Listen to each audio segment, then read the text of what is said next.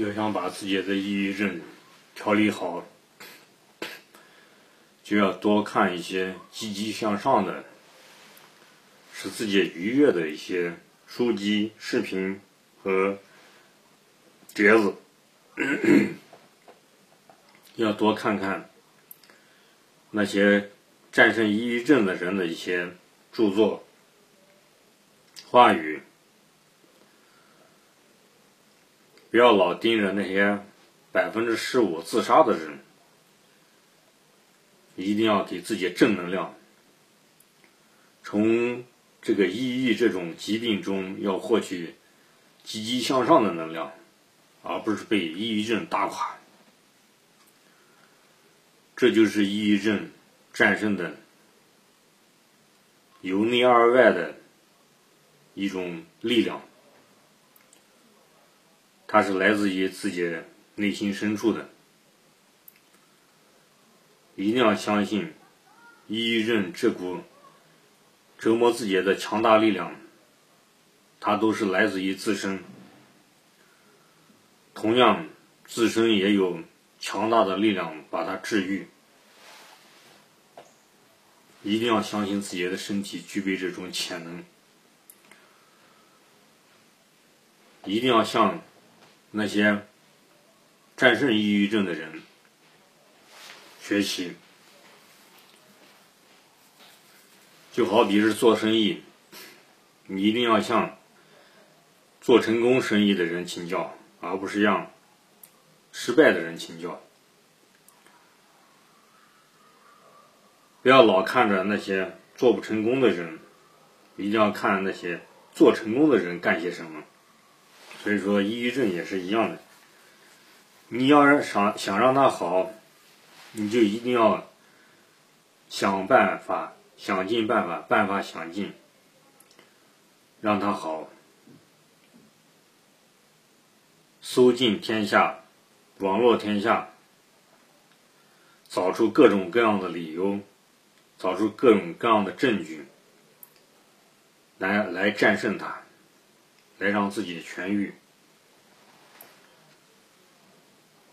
我得了抑郁症以后，经常会静坐。每次静坐以后，突然脑子里面就顿入很多道理。今天就是我顿悟出来的一些道理。这也是秘密法则、吸引力法则。你想什么，你就会吸引什么。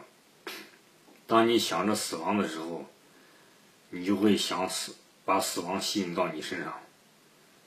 当你想活的时候，你就会吸引的活的力量到你身上。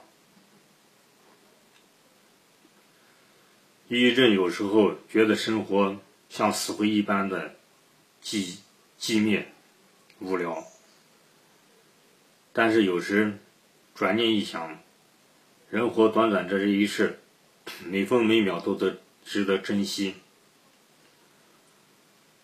当你活的时候，你是有意识的；当你死后，你就变成无意识了。我们不知道死后是什么样子的，但是我们活着的时候，一定要珍惜，珍惜这每分每秒，上帝给你的每分每秒，你的生命，要爱惜它。在你这活的时候，你要实现。你的心目中的一个一个的愿望，当你死的时候也不会遗憾。我是死过一回的人，我知道死的感觉。其实人死了以后，并没有像佛教里面说的什么十八层地狱呀，或者是上基督教里面讲的什么地狱呀、什么火呀、折磨呀。其实人死了以后什么都不知道了，只有你活的时候才能想象，有想象力。你死了以后，你的大脑就已经休止了，画上句号了。你没有意识了，也没有想象力了。想象力只有活的时候有，死了就没有了。所以说。人活着的时候才有创造力，死了以后，什么都没有了。所以说，一定要珍惜自己活着的时候，非常短暂的时候，因为死了以后的时间很寂寞、很无聊。我也希望听到我录音的朋友多多与我交流，交流你获得自己愉快心情的那种瞬间，哪怕是几秒钟的那种感觉，分享给我们，共同交流，共同对付这种抑郁症。抑郁症其实。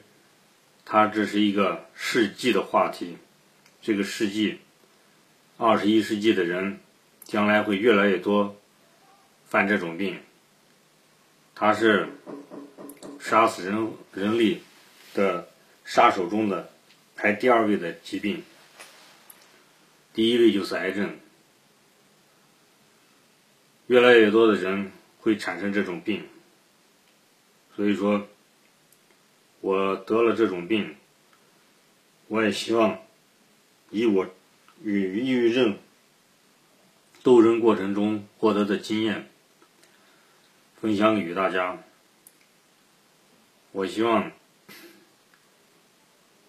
有这个疾病的朋友可以加我的微信和我私聊，共同探讨如何积极的应对这种疾病。我的微信号是马明霄八八八，马超的马，明天的明，枭雄的枭，马明霄八八八，拼音字母。